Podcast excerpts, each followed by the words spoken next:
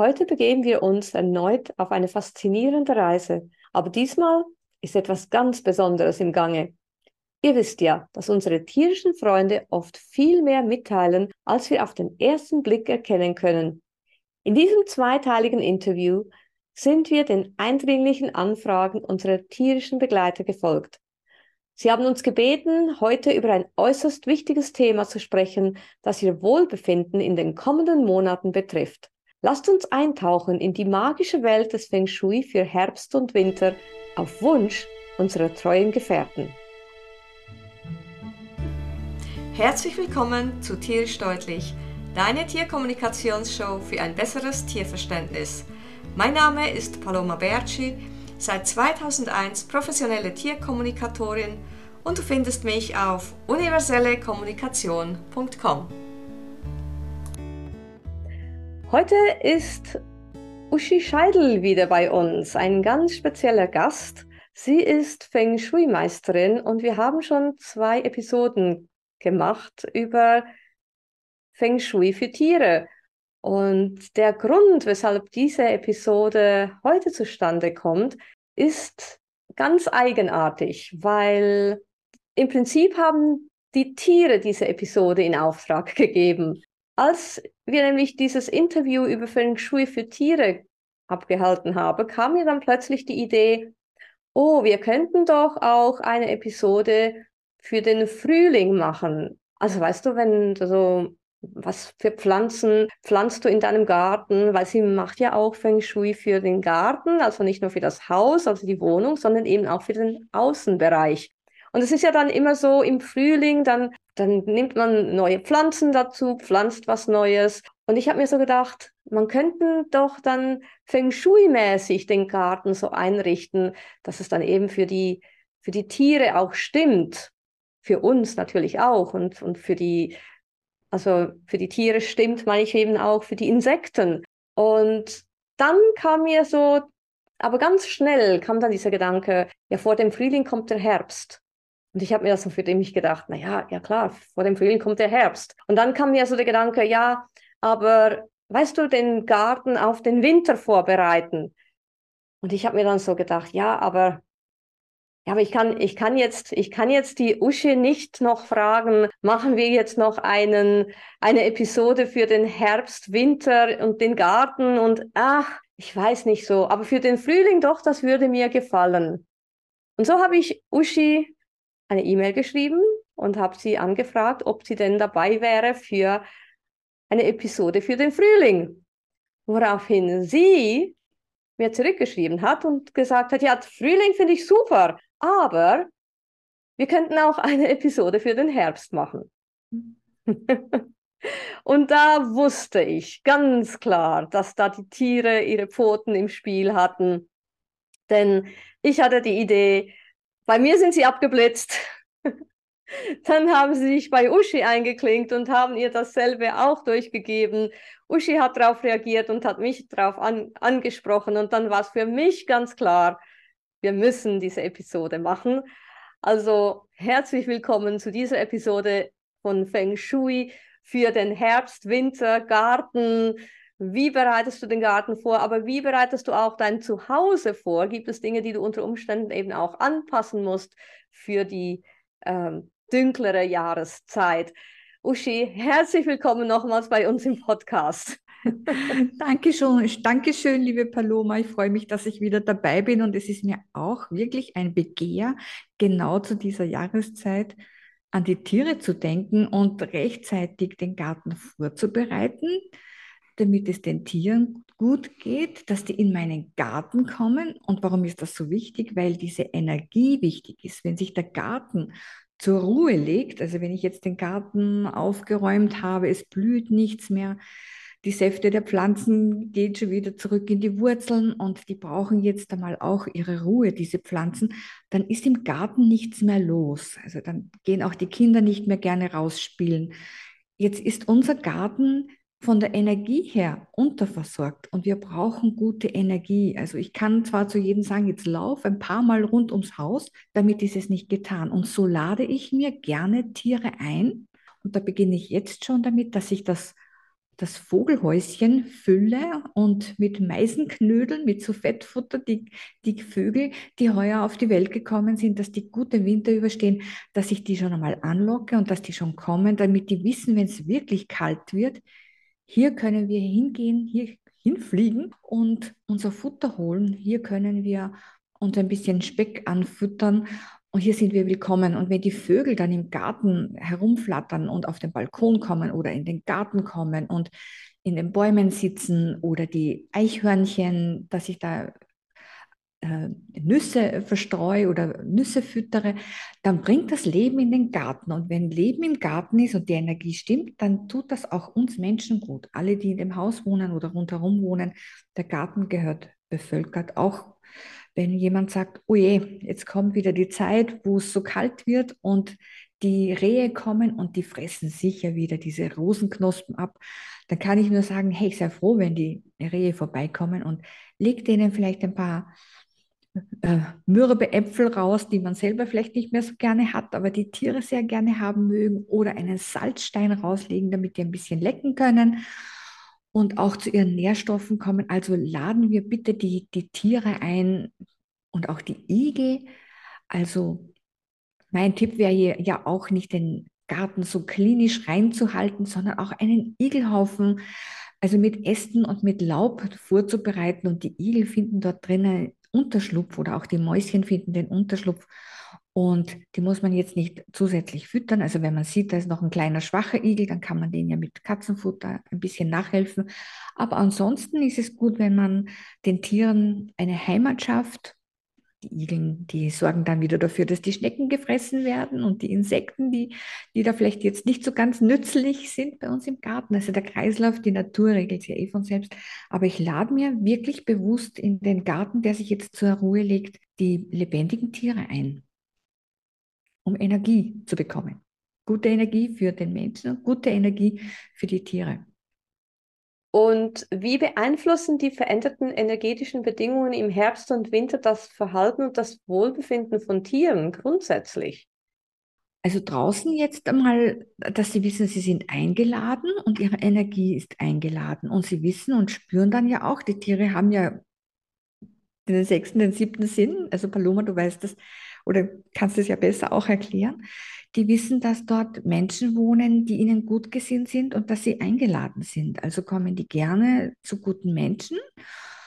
Und auch die Tiere, die im Haus wohnen, ob es jetzt der Fisch im Aquarium ist oder das Kaninchen im Stall oder der Hund auf sein Hundebettchen, die spüren auch die Energie, dass draußen äh, Schutz für die Tiere geboten wird oder Futter für die Tiere geboten wird und dann ist alles in Harmonie. Und es ist ja auch lustig, wenn man sich ans Fenster stellt und man sieht, die Eichhörnchen kommen oder die Vögel kommen schon vorbei und die streiten ums Futter oder die schönsten Vögel kommen einfach, die man sonst das ganze Jahr über nicht sieht, weil die einfach Futter brauchen. Und so kommt einfach auch Glückseligkeit in unsere Herzen und wir fühlen uns froh und auch der Natur verbunden. Und das ist dann wichtig, genau bei so einer dunklen Jahreszeit, wenn die Tage kürzer werden und es sehr dunkel ist und dann auch trüb ist, dann können wir uns an diesen Tieren erfreuen und das bringt uns einfach die optimale Energie. Und die möchte ich nicht äh, außer Acht lassen. Also ich schaue jetzt nicht nur, dass es in der Wohnung herinnen oder im Haus herinnen stimmt, sondern aktiv auch draußen den Garten beleben, wo ja draußen im Moment nichts mehr wachsen kann und, oder blüht und alles mal stagniert und so belebe ich es einfach draußen und und sage einfach, Tiere kommt, ihr seid willkommen. Ja, mit dem Balkon kann man ja auch etwas machen, oder? Wenn jetzt Absolut. jemand keinen Garten hat. Genau, also die, man kann ja am Balkon sich wieder die Vögel einladen und oder auch so einen kleinen Schutz oder ein, ein Vogelhäuschen anbringen, wo die auch ein bisschen Schutz haben, dass die nicht so ganz exponiert anfliegen müssen. Und in, auf dem Balkon würde ich dann auch noch zusätzlich eine Pflanze stellen, ich sage jetzt mal sowas wie eine Zuckerhutfichte oder ein, ein Baum, eine Pflanze, die immer grün ist, sowas wie ein kleiner lebendiger Christbaum oder irgend, irgendetwas, eine Konifere, die halt immer grün ist, weil dort können die Vögel auch mal zwischenlanden und sich hereinducken und Schutz finden am Balkon und trotzdem in dem Sinn Energie auf meinen Balkon zu bringen, weil der Balkon gehört auch zu meinem Lebenskreis und zu meinem Wohnraum. Und im Winter stehen wir ja nicht wirklich äh, am Balkon draußen und haben Spaß, sondern da geht man mal kurz raus und füttert die Vögel und dann sagt man, wow, es ist kalt draußen, ich gehe jetzt gleich wieder rein. Und so ist auch der Balkon wieder versorgt und vielleicht hat man eine Katze und die liegt am Fenster und die freut sich dann auch, wenn sie ein paar Vögel draußen sieht, wie die halt fressen. Und sie kann zwar leider nicht zu den Vögeln, aber sie hat was zum Schauen. Es ist ähm, natürliches Fernsehprogramm, wenn sie dann den Vögeln zuschauen darf. Ja, das macht mein Miro, mein, mein Rüde sehr gerne. Der sitzt dann oh. bei der Terrassentüre und schaut den Vögeln zu, die, wie sie da über die Wiese hüpfen. Und äh, ja. Schön, da, gell? Ja, ja, also der findet das mega toll, ja. Mhm. Super. ja. Ähm, wo sollte man denn jetzt äh, zum Beispiel so ein Vogelhäuschen hinstellen? In welcher Ecke des Gartens? Ist das, kommt das überhaupt darauf an, wo man das Häuschen hinstellt? Also auf jeden Fall an einen geschützten Platz oder in dieser Höhe, wo halt die Katzen nicht dazukommen. Und es passt, ich denke jetzt kurz durch, es passen eigentlich alle Bereiche im Garten. Hauptsache, der Garten ist energetisiert. Es gibt natürlich ganz perfekte äh, Plätze wie im Bagua die Familie, natürlich auch, auch im Geldeck, im und Wissen, in den hilfreichen Freunden, also Kreativität. Also es ist wirklich überall empfehlenswert, wenn sich da was tut und ein bisschen aufgemischt wird. Also ich würde jetzt vom Vogelhäuschen her im Feng Shui Bagua sagen, passt wirklich überall, dass die Vögel reinlanden können und äh, sich dort Futter holen können. Wichtig ist einfach nur wirklich, dass der Schutz gegeben ist und der ist jetzt dann am wichtigsten vor zu viel Wind und, und eben Katzen und also Katzen sicher, dann haben die wirklich ähm, optimalen Platz. Aber vom Feng Shui her gibt es wirklich in jeder Ecke, in jedem Bagua könnte man eigentlich ein Vogelhaus aufstellen und es wäre schon sehr gut. Am besten ist es, man hat eine gute Sicht von zu Hause aus, also vom Wohnzimmerfenster aus, ähm, dass man sagt, ja, jetzt habe ich wirklich, jetzt kann ich es wirklich genießen und die holen sich das Futter und schau mal, jetzt sind so, das Rotkehlchen ist da und jetzt kommt noch der Specht vorbei und schau mal, was sich tut. Sind wir froh, dass wir den Vögeln äh, Futter bereitgestellt haben. Und es tut sich was da draußen. Also es ist dann nicht äh, leer und kalt und ähm, stagnierende Energie, sondern dann ist wirklich was los. Also dann ist wirklich frischer Wind da, frische Energie und das tut uns gut. Ja, und du hast ja gesagt, dass man das ja dann eben auch drinnen spürt. Das, das finde ich noch so faszinierend. Also das, was draußen im Garten dann abgeht, diese Energie, spüren wir ja dann auch im Haus drin. Ja, weil wir sind ja in dieser Jahreszeit eher an drinnen gebunden. Also wir gehen zwar mit unserem Hund raus, nicht mehr so gerne, aber wir sind draußen und es ist auch ganz gut. Aber wenn es dann wirklich ähm, November wird und so, dann kann es schon sehr trüb werden und neblig und einfach nicht sehr fröhlich draußen, ja. Wir freuen uns zwar alle auf den Herbst und auf den Spätherbst, aber wenn es dann wirklich grauslig wird, dann will man eigentlich nicht selber gerne zu lange rausgehen. Und man muss sich dann schon dick einpacken und mancher Hund mag dann auch nicht mehr so gerne rausgehen und ganz lang laufen. Und den hüllt man dann sowieso in, in ein Mäntelchen. Also die Hunde, die dann nicht so ein dickes Fell haben oder schon älter sind, dass die auch wieder gut geschützt sind. Aber man ist eben einfach weniger draußen in der Natur und dadurch ist man limitiert auf den Lebensraum in der Wohnung oder im Haus. Also auch wenn das Haus groß ist oder die Wohnung groß ist, man ist doch ein bisschen limitiert. Und wenn man die Energie von draußen mit reinnimmt, oder die eben reinströmt ins Haus, dann ist es toll. Ich würde auch diejenigen, die eine Wohnung haben, egal ob Eigentumswohnung oder Mietwohnung, wenn da mehrere Parteien, sagen wir in Österreich, in einem Haus wohnen, dann würde ich schon schauen, dass man auch in diesem Areal, in der Nähe von diesem großen Wohnhaus, ein, ein Vogelhaus montieren darf und die Vögel aktiv füttert, dann haben alle was davon. Und das ist ja dann nicht mein Vogelhaus, sondern da können alle mal das Futter reingeben. Dann haben alle und die Kinder auch was davon. Und, und auch ältere Menschen, die vielleicht dann nicht so gern rausgehen, weil es glatt ist und eisig ist, dann haben die schon wieder Energie. Also die, die setzen, sitzen am Fenster und schauen den Vögeln zu und das bringt unheimlich viel Energie. Also das ist einfach wichtig, weil wir durch die Jahreszeit mit dem Innenraum limitiert sind. weil wir von Natur aus dann nicht mehr so gern und schnell rausgehen und nicht mehr so lange. Mhm. Welche Rolle spielen denn Farben und Dekorationen bei der Schaffung eines ausgewogenen und gemütlichen Umfelds für Haustiere in der kalten Jahreszeit? Jetzt eben zum Beispiel in, in der Wohnung dann? Ja, in der Wohnung würde ich eben schauen, dass die, die Farben laut Bagua gut passen und dass, dass dann wieder mehr Licht Kerzenlicht, weil sofern es möglich ist, eben jetzt unter Beachtung, dass die Katze nicht draufhüpft und irgendetwas passiert, aber dass man geschütztes Licht anbringt oder eben wieder die Wohnung heller macht und dass man dann natürlich wieder das Licht runterdreht, dass wieder fröhliche Farben drinnen sind. Also wenn man vielleicht auch die Wohnung das ganze Jahr sehr neutral oder sehr beige hat, dass man dann wirklich aktiv rote Kissen und grüne Kissen und äh, wieder eine blaue Vase aufstellt und auch einen Adventkranz dann hat oder dieser Christbaum kommt ja dann und das gefällt den meisten Katzen, wenn die Kugeln dranhängen und was zum Spielen da ist. Und dann, wenn man dann sagt, boah, jetzt gehen die schon wieder an den Christbaum, dann ist es in Wirklichkeit eine tolle Energie, wenn die Katze sich eine Kugel holt und damit spielt. Und wir lachen effektiv drüber. Also man gibt ja da nicht die wertvollsten Kugeln drauf oder doch. Äh, aber es ist halt einfach das Spiel und die Freude, die die Katze an der Kugel hat, äh, oder sie, sie legt sich unter den Christbaum. Es ist einfach toll, wie die Tiere dann darauf eingehen und man kann es denen schön machen, aber eben auch drinnen bunte Farben anwenden. Die Tiere, die lieben Farben. Ich weiß das vom Kater Legi, der hat für unseren Hof ja Farben bestellt und wir haben da mhm. schon Wimpelchen aufgehängt.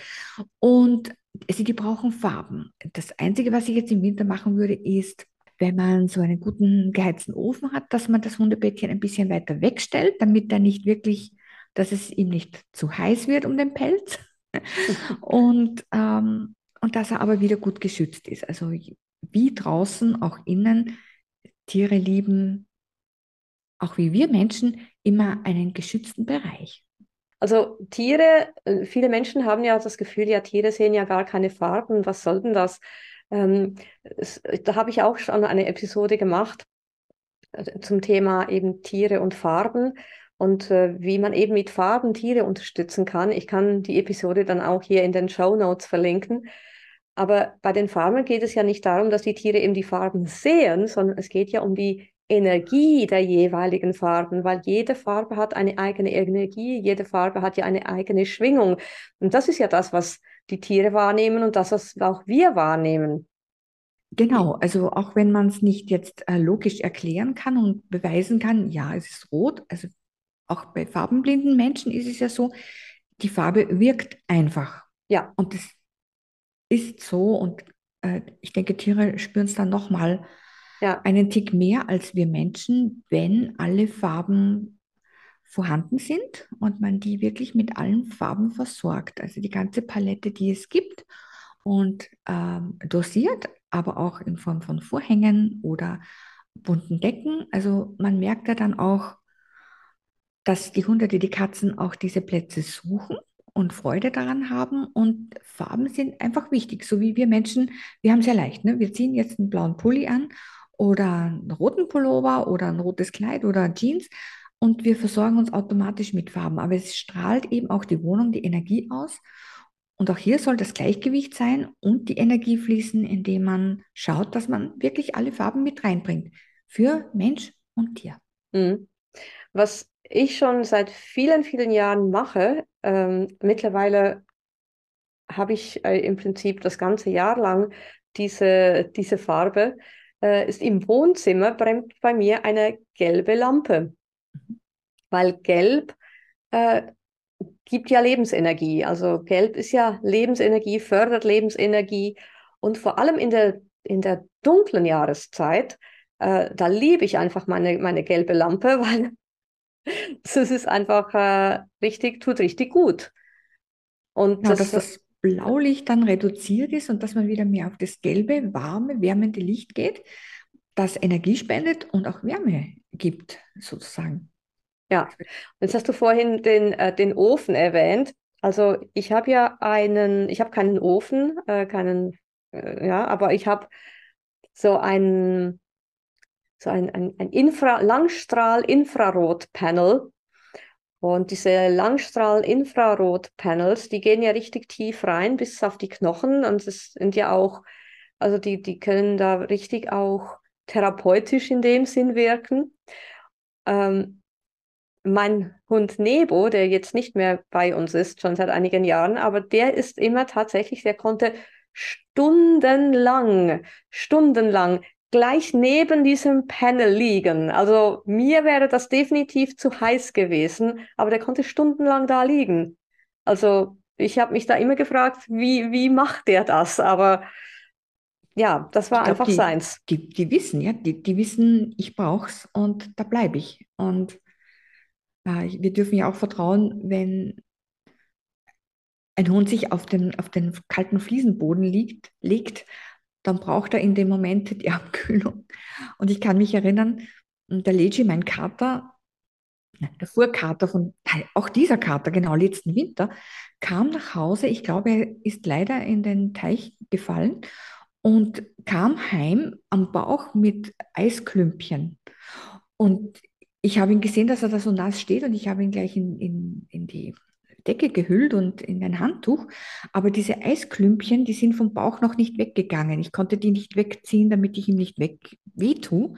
Und er hat sich ganz lang mit dem Bauch auf die Fußbodenheizung gelegt. Er wusste genau, wo dieses die fettesten Rohre unten sind, sage ich mal. Er wusste genau, wo genau die Leitung geht, damit er auftauen kann.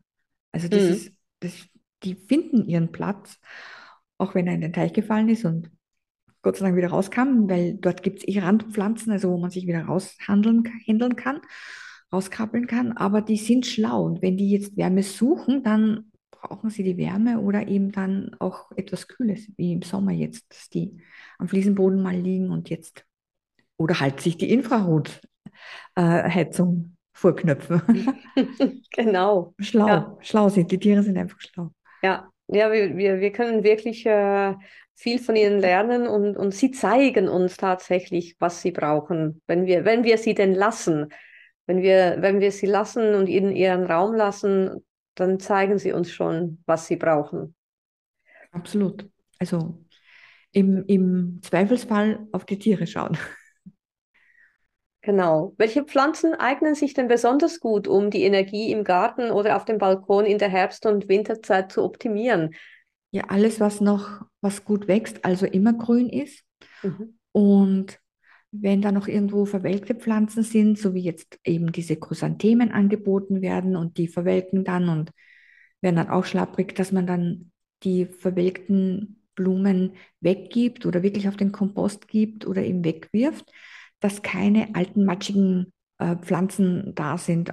Ähm, oder auch, dass die Pflanzen gut zugedeckt sind und geschützt sind. Also wieder bei dem Kennwort Rosen, dass die Rehe nicht so verlockt sind oder angelockt werden von den Rosen, dass man die dann vielleicht auch in so eine, eine Hülle gibt. Die gibt es ja überall, diese Schafwollhüllen oder diese äh, Schafdecken, wo man die ein bisschen einhüllen kann, damit die ein bisschen die Rehe abhalten. So sind einerseits die Rosen geschützt, aber die Tiere sind trotzdem da und es ist nichts Schlimmes, was da ist, also ein Zaun oder so irgendwas oder äh, also da ist es ist, ist halt einfach viel Potenzial auch von den Pflanzen, dass etwas grün ist, damit sich die Tiere verstecken können und geschützt sind. Weil wenn die jetzt in einem Laubbaum drinnen sitzen, natürlich sitzen sie, aber dann haben sie keinen Schutz und in einem der Tanne oder Fichte oder in einer Konifere oder Eibe, dann da können sie sich gut verstecken oder eine immergrüne Hecke. Da finden die Schutz und Zuflucht vor Wind und hoffentlich auch vor der einen oder anderen Katze. Aber da ist es gut, wenn man schaut, dass man nicht eben nur diese Frühlingsblüher und diese äh, Obst- und Beerenpflanzen hat, sondern dass man auch für den Winter sorgt, dass auch im Winter äh, Grünes da ist. Also grüne Pflanzen, grüne Bäume, Sträucher und so weiter. Also gute Misch, Mischpflanzenkultur für alle Tiere. Und dann das weiß man ja eh, dass dann die Pflanzen wieder kommen, dass die Insekten und die Bienen versorgt werden. Aber die kommen ja eben so spät und da ist gut, wenn jetzt noch ähm, immer grüne Pflanzen stehen, die halt dann wirklich gut wirken und nicht nur schön sind, sondern auch Schutz für die Tierwelt bieten. Hm, und, und eben den Garten nicht wirklich aufräumen, hast du genau, gesagt. Genau, genau. Also den Garten nicht aufräumen und nicht, nicht zu viel mit, mit Steine oder so, diese, diese Designergärten, das zieht eben keine Energie an. Also das schaut vielleicht cool aus, aber Achtung, wenn man den Steingarten nicht wirklich gut lenkt, dann steht dort die Energie draußen und es ist tote Energie. Und darum ist es gut, wenn wirklich im Garten eine Ecke ist oder ein Bereich ist, wo man sagt, okay, da kommen jetzt, da kommt der Schnitt von den zurückgeschnittenen Beerenpflanzen, Beerensträuchern, da kommen die Äste hin und ich gebe das Laub, Laub noch mit drauf. Und das ist toll, weil darunter sind dann noch die, die Würmchen und die Käfer oder irgendwas, was sich da noch verkrümelt. Einerseits können die Insekten Schutz suchen, andererseits kommt der Igel und wird sich noch ein bisschen Fett fressen. Der braucht ja auch mit seiner Familie, also die Jungen, die ja jetzt zur Welt kommen, die brauchen Futter. Und so tut sich was im Garten. Und so ein Igel tut ja niemandem was zuleide, es sei denn eine Schnecke. Aber die Natur äh, versorgt sich von selbst und wir bieten dem, der Igelfamilie Schutz und locken damit nicht nur den süßen Igel, sondern auch Energie wieder rein in unseren Garten. Soll nicht aufgeräumt sein. Auch nicht alle Beeren von den Sträuchern nehmen. Also ob es jetzt äh, der Liguster ist, den man ja sowieso nicht isst, der ist giftig, aber für die Vögel ganz spät äh, und die gar nichts mehr zu fressen haben, die holen sich auch diese Beeren oder die Vogelbeeren, nicht alle Beeren runternehmen. Oder wenn bei den Riebiseln oder Johannisbeeren, wie man sagt, äh, noch Beeren, restliche Beeren oben sind, einfach oben lassen. Vielleicht auch den einen oder anderen Apfel draußen lassen, damit es nicht so aufgeräumt ist und die noch ein bisschen was finden können. Okay. In der Natur. Also das Okay. ist nicht alles so ganz. Natürlich äh, räumt man ja die, die, äh, die Möbel weg, die Gartenmöbel und so weiter. Aber was draußen in der Natur ist, also auch alles ein bisschen, da darf ruhig mal etwas wild sein draußen. Okay. Aber die Töpfe, die musst du quasi schon aufräumen. Also die, die Töpfe, die, die, die Also Pflanzen, die du jetzt zum Beispiel in den Töpfen sind und die dann. rein, reingeben, also die Hortensien, die jetzt draußen sind, äh, in Töpfe, o- dann würde ich die auf jeden Fall reingeben. Ich gebe auch die Funken rein und so weiter, aber alle anderen Töpfe, die ich zum Beispiel umhüllen kann mit so einer Filzmatte, äh, die lasse ich draußen. Und das schaut dann auch wieder sehr nett aus, weil wenn du große Kübelpflanzen hast und du gibst denen so eine dicke Filzmatte und eine rote Masche oder grüne Masche dazu, äh, dann schaut das auch im Winter nett aus und die Tiere können drauf landen und ähm, also, und dann ist auch der Wurzelballen geschützt vom Gefrieren. Und dann kann man die eine oder andere Pflanze draußen lassen. Also ich lasse meine ähm, Ahornbäume, die nicht so groß sind und in, in Töpfen sind, die lasse ich draußen, aber die werden immer eingehüllt und auch da sitzen dann die, die Vögel gern oben und drinnen. Also die, die lieben das, dass da noch was rumsteht, weil sonst ist bei uns im Hof sind ja dann die Pflanzen alle drinnen, der Oleander und die Hortensien, da ist nichts mehr los. Die Funkien haben sich zurückgezogen, da ist gar nichts mehr dann im Topf. Also die stelle ich dann rein und die lasse ich dann erst wieder im Frühling wieder sprießen heraus. Aber ein paar kann man herauslassen. Auch eine, eine nette Idee finde ich auch immer eine, eine Zuckerhutfichte, die nicht so groß wird, die man in Töpfe halten kann, die man gut einhüllen kann. Äh, da sind immer noch viele Sachen, also viele Insekten drinnen. Also ähm, also da verstecken sich auch dann im Winter die, die letzten Wespen und so weiter. Also ich, man greift ja nicht rein in so eine Zuckerhutfichte, aber dort finden auch Insekten noch Schutz und, ähm, und sie sind dicht und die Vögel finden dort auch immer noch Zuflucht. Und der kleine Gag noch dazu ist, wenn dann Weihnachten kommt oder die Weihnachtszeit, dann kann man die beleuchten draußen. Und die sind dann nicht warm oder heiß, die Lämpchen, also da verbrennt sich niemand die Füßchen, sondern dann kann man da noch ein bisschen Licht reinzaubern und noch ein bisschen mehr Energie für unser Feng Shui bringen. Und die Vögel, die haben nichts dagegen. Also die kommen gern, wenn dann der Schnee ist und dazwischen leuchtet ein bisschen was. Also das ist dann schon, hat dann schon einen Zauber inne. Man freut sich jetzt schon richtig auf die Jahreszeit. Ja, also ich, ich, wenn ich dir so zuhöre, muss ich sagen, oh, ich freue mich schon richtig drauf. Ähm, Also ja, der Herbst darf sich noch Zeit lassen. Wir nutzen jetzt nur die, die Zeit, dass wir sagen, okay, jetzt beginnen wir mit dem Vogelhäuschen und wir machen einen kleinen, wir machen da einen richtigen Haufen für die Igel draußen, also ja, äh, Ast- und Laubhaufen. Ja. Und räumen Ah, nicht so sehr zusammen, auch am Rand, äh, Entschuldige, am Rand der, des, des äh, Grundstücks oder des Gartens. Da gibt es ja viele, die die, die schneiden dann auch noch dieses, den Grasrand ratzefatz kurz, aber das wäre einfach super gut, wenn der, das 10 cm Rand stehen bleiben dürfte, weil diesen Rand, den nehmen so gerne die, die Igel, diesen äußersten Rand. Und mhm. das wäre super, wenn man den noch stehen lassen könnte für die, für die Tiere, also für die Igelchen, so ein Laufrand, dass die noch im, im, im Gras herumrascheln dürfen. Wir haben heute eine faszinierende Reise in die Welt des Feng Shui begonnen. Aber das ist erst der Anfang. Der zweite Teil dieses Interviews hält noch mehr Geschichten von Tieren und tiefe Einblicke in die energetischen Vorbereitungen auf Herbst und Winter bereit. Ihr werdet erstaunt sein, wie sehr diese Weisheiten eure Beziehung zu euren tierischen Freunden und eure eigene Umgebung verändern können. Also, bleibt dran, denn im nächsten Teil erfahrt ihr noch mehr spannende Geheimnisse. Wenn dir diese Episode gefallen hat, teile sie mit deinen Freunden, hinterlasse eine Bewertung und schreibe allfällige Fragen rein. Ich werde sie gerne in den folgenden Episoden beantworten. Und denke daran, jeden Moment mit deinen Tiergefährten zu genießen, denn nur im Moment findet das Leben statt. Vielen Dank und bis zum nächsten Mal. Tschüss!